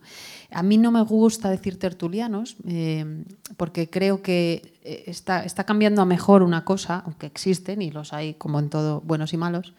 Creo que eh, se está profesionalizando más, por ejemplo, cada vez ves más analistas especialistas en el tema, ¿no? Y, hemos tenido como tres o cuatro retos dificilísimos también para, para, el periodismo y para la sociedad, que es la guerra, la pandemia, un volcán, la crisis económica nos ha obligado a tener que aprender. A mí me hubiera gustado, siempre lo cuento, ser médico, no tuve valor, pero creo que hay una cosa, en las poquitas cosas que se puede parecer una profesión y la otra, eh, los médicos, el sector sanitario en general, ¿no? enfermería, etcétera, tienen que estar todo el rato aprendiendo, porque si tú eres una oncóloga y hace 10 años que no miras los protocolos de oncología, pues no vas a poder hacer nada por tus pacientes. Entonces, creo que a los periodistas nos obliga, y a mí eso es una cosa que me gusta, estar todo el rato queriendo aprender porque, y teniendo que hacerlo, porque si no, no te enteras. ¿no? O sea, ¿cuántas cosas del volcán hemos aprendido? Y, y creo que una cosa que está bien es que no puedo opinar, yo no puedo opinar del volcán pero teníamos gente maravillosa que hemos descubierto que hay gente en España que sabe un huevo de este tema, que son referencias internacionales. Y lo mismo con la guerra o con la pandemia, etcétera, etcétera. ¿no? O sea, yo creo que sí que está evolucionando para compensar esa rapidez, cambiar al llamado tertuliano, ¿no? que muchas veces se dice con menosprecio, por un analista que sepa del tema, una experta que pueda saber del tema y que no tenga por qué opinar, sino que te está ofreciendo datos para que luego tú saques tus conclusiones. ¿no? Ana, ¿cuál ha sido el mejor momento de tu carrera hasta, hasta hoy? El momento donde más has Igual disfrutado. le ha llegado. Eh, bueno, es que he tenido la suerte de hacer, yo que sé, entrevistar a Malala, eh, que yo había seguido su historia. Recordéis que es la niña pakistaní eh, que defendía que las niñas tenían que ir al cole y un tipo, un talibán, se sube en el autobús escolar, pregunta a todas las niñas quién es Malala las niñas no le dicen quién es Malala, pero acaban descubriéndolo y le pegan un tiro. Y sobrevive, bueno, tiene un Nobel de la Paz. Eh, es que he tenido mucha suerte. He, ido he podido ir a la frontera de Ucrania y Polonia, he estado en el Níger durante las hambrunas. Suerte, digo, cualquiera que me escuche se entiende, poder cubrir ciertos acontecimientos. Pero no te sabré entrevistar a Ahmadinejad, imagínate en Irán, o sea, no sé, me han pasado cosas que nunca hubiera soñado ni, ni, ni, ni más que verlas en la tele, ¿no? O sea, ver a Iñaki Gabilondo en la tele entrevistando, esto era lo que yo soñaba, no verlo de cerca. ¿Y el peor momento? Mm, No, no así profesionalmente. A ver, fue muy duro en televisión española la salida, no por mí, sino por todo lo que generó. Eh, a mí me gusta contar que sufro y que me duele y que me duele que me insulten. O sea, no entiendo por qué nos tenemos que acostumbrar a los insultos. ¿no? Yo no quiero un país en el que me llamen puta por hacer mi trabajo. Las campañas en redes que se han convertido como en un botellón insufrible también, eh, organizadas por partidos políticos muchas veces. No me gusta acostumbrarme a esa parte. No me gusta, no me gusta, porque mm, todos tenemos familia, hijos y, los niños también se dan cuenta. Y es eh, lo que pasa en las redes a veces se traslada en la calle. Eh, para que te hagas una idea, nosotros, eh, ya sabéis, no es un misterio, vivo con Ferreras, eh, tenemos hijos y ahí están siendo desde hace tres años un poco duro salir a la calle eh, con nuestros hijos. Sí, porque el acoso en redes se traslada a la calle y cuando vas con tus hijos o con mi madre, que tiene 80 años, y te pasa eso es muy duro. Y yo no quiero decir que no me importa, a mí sí me duele y a mí sí me afecta, claro. Me afecta porque, porque tú ves que la gente de tu entorno sufre. Todo lo acontecido con los audios de Villarejo de hace unos meses eh, os ha complicado todavía más en esta en Bueno, esta nos ha ocurrido una cosa muy curiosa y es que mm, eh, nosotros, como decía, desde hace tres años, mm, por la existencia de la ultraderecha, tenemos en la calle, digamos, eh, problema. Eh, en el momento en el que Pablo Iglesias acusa a la Sexta de haber hundido a Podemos, hay una parte de su entorno que puede considerar que eso es verdad. Eh, yo podría, en fin, no lo voy a hacer, pero podría demostrar con mensajes, y no soy la única en la cadena en la que trabajo, ni en el mundo del periodismo en general, que puede demostrar que no es así. Pero bueno, en cualquier caso, es una pelea en la que yo no voy a entrar. Pero creo que organizar ciertas campañas eh, y un poco, de hecho, lo que ellos han vivido en su casa y, y han vivido, y es, me parece hipercruel, eh, creo que les podría hacer entender que practicar una cosa similar, de alguna manera, no es bueno para los hijos de nadie. Ni lo era para los de Soraya, ni para los de Cospedal, ni por supuesto para los de Pablo Iglesias, ni por supuesto para los nuestros. ¿no? Yo no tengo escolta, nosotros no tenemos protección de ningún tipo y los incidentes en la calle los tenemos que resolver nosotros, con la ultraderecha y con quien nos entre ¿no? físicamente. Y hemos tenido incidentes físicos. Entonces, me parece que eso es una cosa muy injusta ¿no? para cualquiera. Sobre todo pensando en los niños, ¿eh? de todos sí. los que yo he nombrado. Sí, sí, en la protección de todos Sí, los niños que no tienen exacto. culpa de nada, ni los Y- y aciertos que de los errores de van al, nadie. exacto, van al colegio como todos y también. ¿Cuál es el mecanismo de defensa o de, o de resolver esta situación? Eh, estos días he podido comprobar, eh, de forma centesimal, ¿eh? ¿no? que cuando te hemos citado y demás, enseguida, o sea, es que enseguida, eh, sin pretenderlo y demás, y claro, uno se proyecta de, madre mía, cómo tiene que ser el día a día.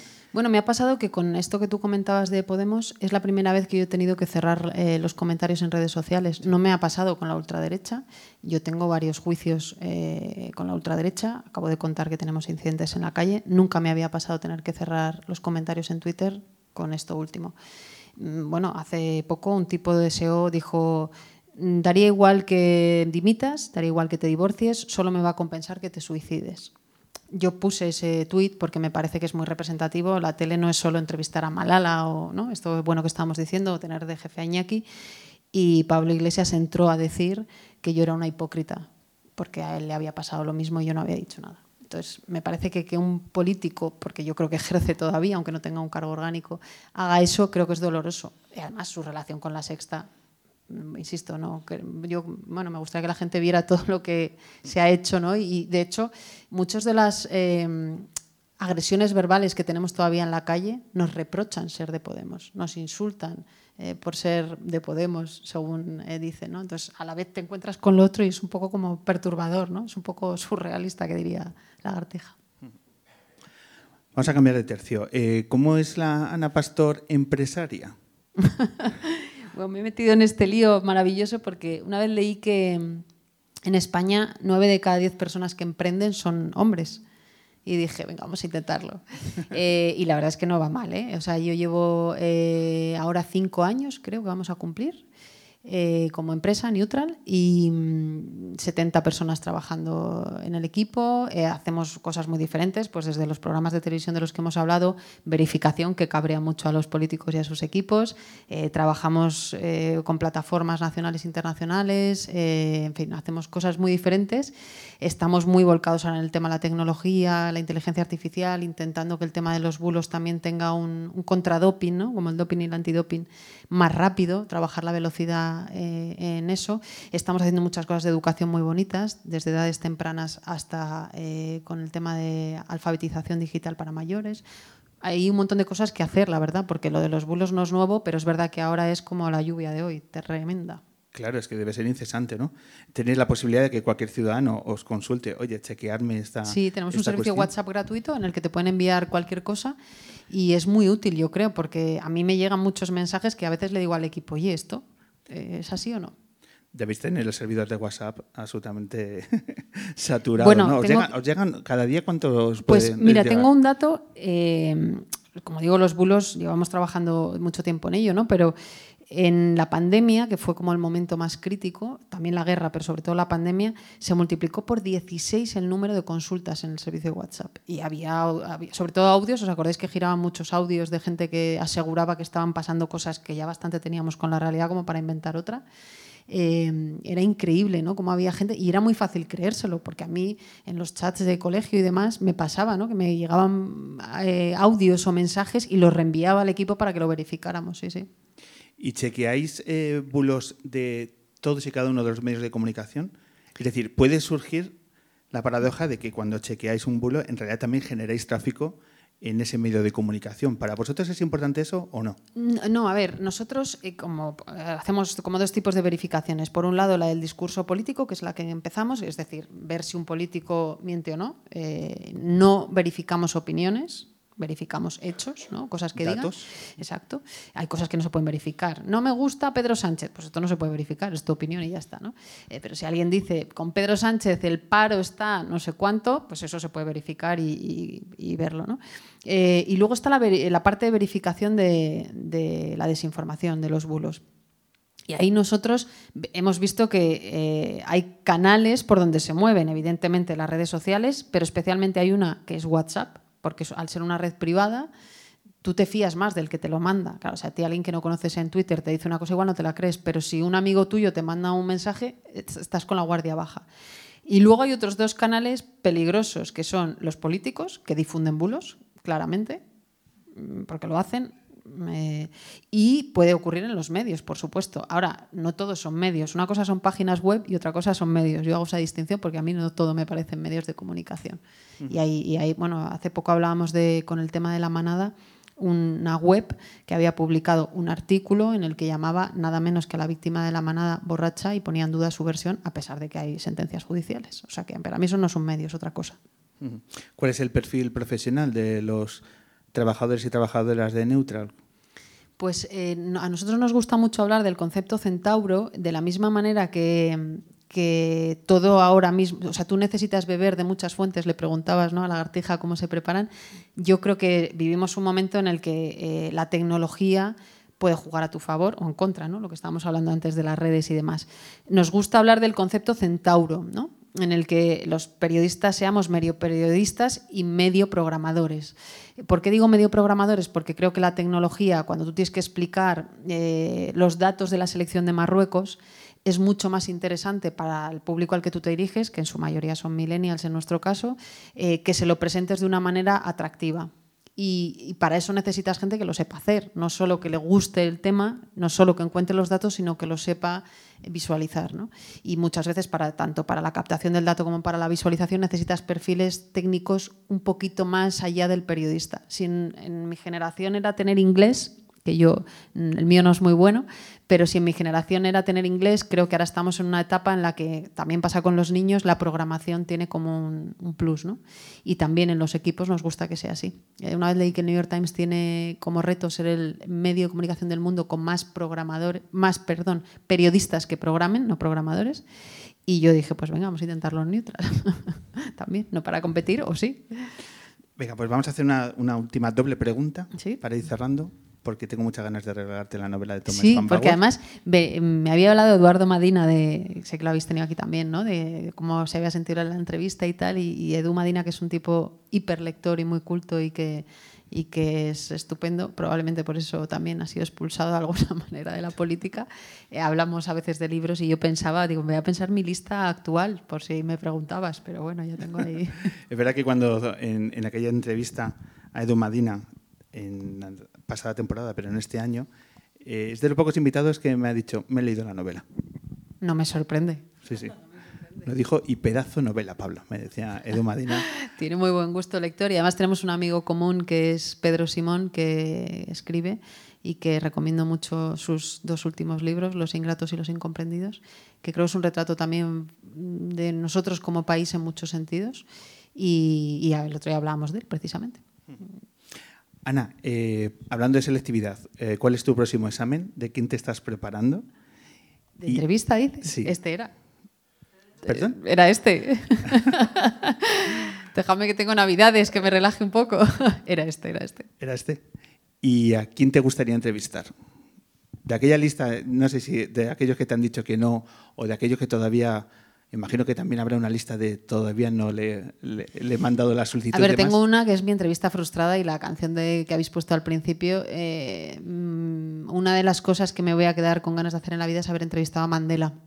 A veces pienso que los mitos, porque yo no tengo muchos mitos, pero Mandela sí lo era. eh, un recuerdo era Iñaki, tú decías con Otegi, y yo tengo otro eh, viendo cómo sale Mandela de la cárcel, la primera rueda de prensa que da con Winnie Mandela todavía a su lado. Y recuerdo que yo pensé, para estar viendo esto, ¿qué tienes que ser? O sea, para estar ahí en Sudáfrica, cuando este señor ha sido liberado, y dije, pues periodista. Claro, yo debía tener 12 o 13 años, dije, pues estar ahí preguntando, ¿no? Y creo que es el único sitio en una rueda de prensa que yo habría aplaudido eh, al terminar, porque el tipo encima hizo un discurso de conciliación. Probablemente mi entrevista frustrada es Mandela, y ahora hay un montón que me gustaría, Zelensky me encantaría, mm, me encantaría hasta Trump, imagínate. Como Y- vuelve, pues igual puedo seguir intentándolo. Y de esa lista de, que decíamos al comienzo de la entrevista de los que mm, siempre me dicen que no, ¿cuál te gustaría que su, por aquellos cambios de su equipo de comunicación de pronto te digan que sí? ¿A ti te escriben eh, los partidos políticos diciendo, oye, queremos ir a tu programa? ¿No? No, ¿No? No, no. ¿Nunca lo no, han hecho? Nunca. O sea, yo tengo eh, tiras y afloja continuos. Por ejemplo, antes que mencionaba a Pablo Iglesias, Pablo Iglesias era uno de los tipos que más daba la cara. O sea, es verdad, se ponía mucho conmigo en las entrevistas, hasta que fue nombrado vicepresidente de gobierno, que nunca vino. Claro. Eh, entonces, es curioso que yo tengo muchos mensajes de, pero vais a venir, pero vais a venir, pero vais a venir. Y no, o sea, no, a mí no me, no me suele pasar lo contrario. Cambia mucho la actitud de los invitados cuando están en la oposición que cuando están en el gobierno Sí, y viceversa. Mucho, mucho, muchísimo. sí. Pero no con los periodistas, cambia con todo, cuando prometen cosas y luego no tal, sí, sí. Mm. Pero con, con vosotros Pero yo lo entiendo, ¿eh? Tampoco, o sea, me parece que son humanos. Te dicen que no en el gobierno y luego cuando están en la oposición te dicen que sí. Incluso en el gobierno a veces me dicen que sí también. Mira, Pedro Sánchez, que hace siglos que a mí no me da una entrevista, llevaba años, años y nunca venía, nunca venía, nunca venía. Y, justo cuando convencí a su equipo para que viniera, fue la semana en la que cesó a Maxine Huerta, a Carmen Montón, lo del tema que si había copiado o no la tesis. Entonces, claro, por la entrevista creo que no voy a hacer más, porque la entrevista fue difícil, claro, para él. Pero bueno, igual repite, nunca se sabe. Feijóo ha venido este año, ¿eh? nada más llegar al, al- al ser el líder del PP. ¿Y qué tal notaste a Fijo en, en las primeras preguntas? ¿Cómo- ¿Cuál es su talante? Pues bien, bien, bien, porque, porque no suele ser una entrevista fácil y ya te digo que el primer minuto marca un poco el tono de todo. Si vas muy tenso, eh, pero seguramente ellos piensan lo mismo, ¿no? A ver cómo viene Pastor. Eh, lo que pasa que a mí me gusta la gente que es lo que parece. Entonces intento hacer eso. Es decir, yo soy como parezco, te voy a interrumpir porque fíjate, te lo estoy haciendo a ti, y soy como parezco, para bien y para mal. Y entonces me gusta la gente que es así. ¿Has notado a invitados que estaban demasiado nerviosos? O sea, has dicho, no le voy a apretar al comenzar la entrevista, que es que... como No, no tengo mucho corazón yo en eso, no. Con, Pero- los, pero notas- con los políticos. ¿Notas con- cierto grado de, no intimidación, pero decir, cierto miedo escénico No, ante no, el reto de una es entrevista? Eso, a ver, si tampoco es un- son preguntas, tampoco. Otra cosa, por ejemplo, son los debates. En los debates sí, porque se juegan mucho, estás a tres días o a dos días de unas elecciones. Ahí se puede notar un poco más en ellos y en sus equipos. Pero yo creo que en las. Es que son preguntas. Ya. Te puedes equivocar, sí, yo no digo que no, pero yo también me puedo equivocar, o sea que... Sí, son preguntas, pero detrás hay tres millones de personas. Sí, sí, es- pero, es un- pero bueno, yo creo que eso también se ha profesionalizado mucho. Yo recuerdo que cuando empecé en 59 segundos venían como más... "Ah, que vengo aquí a pasar el rato. Y cuando empecé en los desayunos ya se notaba que era como, bueno, esto hay que preparárselo. Y de hecho, eh, los nuevos partidos eso se lo tomaron muy en serio. O sea, no era, venga, voy a una... No, no, me preparo la entrevista, voy con mi equipo, me lo sé, tal, sí. Y eso está muy bien, yo creo. Mm. Selectividad. Una última pregunta. ¿En qué momento debes, eh, decides decir, lo dejo de intentar? O sea, ¿dónde está la barrera de decir? Nunca. Nunca. No existe esa barrera para ti. Nunca. Nunca. O sea, me puedo cansar durante un rato, también porque me pueden poner una orden de alejamiento en algún momento o bloquearme, que no me ha ocurrido. Pero no, no, no, no, hay que intentarlo siempre. Yo creo que, que una de las cosas un poco que te motiva a seguir es esa, intentarlo. Hay algunas que lo intenté muchos años y al final lo conseguí. La de Aznar o la de Pedro Sánchez, o sí, sí. También no me, has, no me has preguntado, pero te diré que el, el político que más, más, más, más da la cara, aunque sea muy difícil la entrevista, se llama Rodríguez Zapatero. Vamos, yo creo que hay pocos, o yo he conocido pocos políticos que aún sabiendo, recuerdo una entrevista que vino con un follón de Venezuela cuando ya estaba fuera él de la política activa y fue durísima y ha seguido viniendo y no tiene ningún problema. Y creo que eso es una buena manera de entender la robustez de una democracia, que aunque pueda ser difícil para ti, ahora que no está en política, pero también lo sigue siendo difícil, dar la cara. Que, por no decir solo cosas malas, digo. ¿Se acaba eh, trazando una amistad con invitados de esa altura? No, lo que pasa que hay un respeto, con, te diría con el 99,9%, sí. Y luego hay políticos, ya te digo, mm, por ejemplo, Madina, Antonio Basagoiti, los políticos vascos que han vivido tanto, tanto de cerca otras cosas, eh, son de otra pasta. Recuerdo Basagoiti, que yo me llevaba muy, muy bien con él, y en las era líder del PP de Euskadi, para que no se acuerde, y las entrevistas eran muy duras y siempre tuvimos una relación muy, muy buena, pero no de amistad, no. Ahora tengo mucha mejor relación con los que se han ido de la política que cuando estaban en política. Esas cosas suelen favorecer las relaciones humanas, ¿no? Salir de la política. Sí. Iñaki Gabilondo siempre cuenta una cosa muy chula que dice que los periodistas y los políticos eh, somos como dos erizos que tienen frío, entonces si se acercan mucho para darse calor se pinchan y si se alejan mm, pues no se dan calor. Entonces que la relación es difícil por eso, porque no sabes cuál es la distancia exacta y te puedes equivocar, claro. Bueno, pues yo me voy a acercar a ti para darte la novela de Thomas Pambauer, El hombre que se enamoró de la Maravilla. luna. ¿vale? Que la vas a disfrutar estos días de, de descanso navideño, que espero que tengas. Así que disfrútala. No será examen, esto será disfrute solo. Eso es disfrute. Luego, si quieres mandar un comentario de texto, me lo mandas. Pero bueno, tú tranquila, ¿vale? No, no, no, no somos así, no somos así. Pero si tú en mitad de una entrevista del objetivo dices eh, Teru Teru, eh, sé que estás haciendo un guiño al hombre luna y sería maravilloso, ¿sabes? Que Imagínate, aquí, va- ¿te vas a estar-? Sí, sí. Dices, esto me ha parecido muy Teru Teru y la gente no va a entender nada, pero los luneros sí. Una vez dije me quedo picueta ¿eh? en, una, en en una entrevista en directo porque alguien me lo había dicho. Sí. Imagínate que vamos metiendo pildoritas con todos los... Sí. Esto es muy de Fernando Berlín, que es muy amigo también y de vez en cuando lo hace. Dice, pim, pam, pum, la cafetera. En mitad de un debate, dice. Una forma de resetear, ¿no? Exacto. Bueno, eh, pues nada, disfruta de la novela. Muchísimas gracias, joder, qué buen regalo.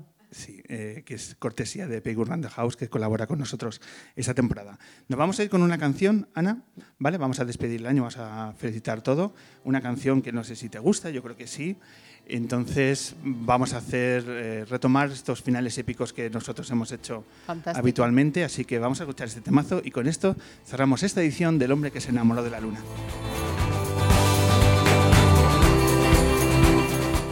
Y lo primero que vamos a hacer es a los valientes, a los héroes que se han subido a Callao, ¿verdad, Ana? Hombre, esta canción es maravillosa. No había caído cuál era, por favor. Esto, esto ¿Cuál me es? suena a mis hijos. Es de una película, la de los monstruos también, que me parece maravilloso. Y ahora cuando ya entran los niños de verdad.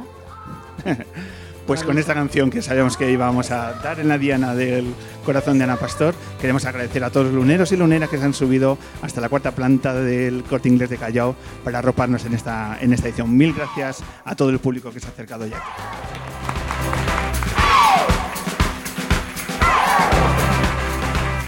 Mil gracias como siempre a Perú Saizprez, el poeta en la luna. Muchas gracias compañero por abrir la luna. Muchas gracias a todo el equipo del ámbito cultural, Pita Sopena, Nacho, Geroas, como siempre, por tercera ocasión. Ha sido un verdadero placer estar aquí. Mil gracias. Ana, voy a poner, voy a poner nombre a mi equipo, ¿vale? Porque aquí ha estado también nuestros fotógrafos Maqueda y Rebeca Mayorga. Nuestros carteles que habéis visto en la calle Preciados estos días y en redes es de Manuel Granados.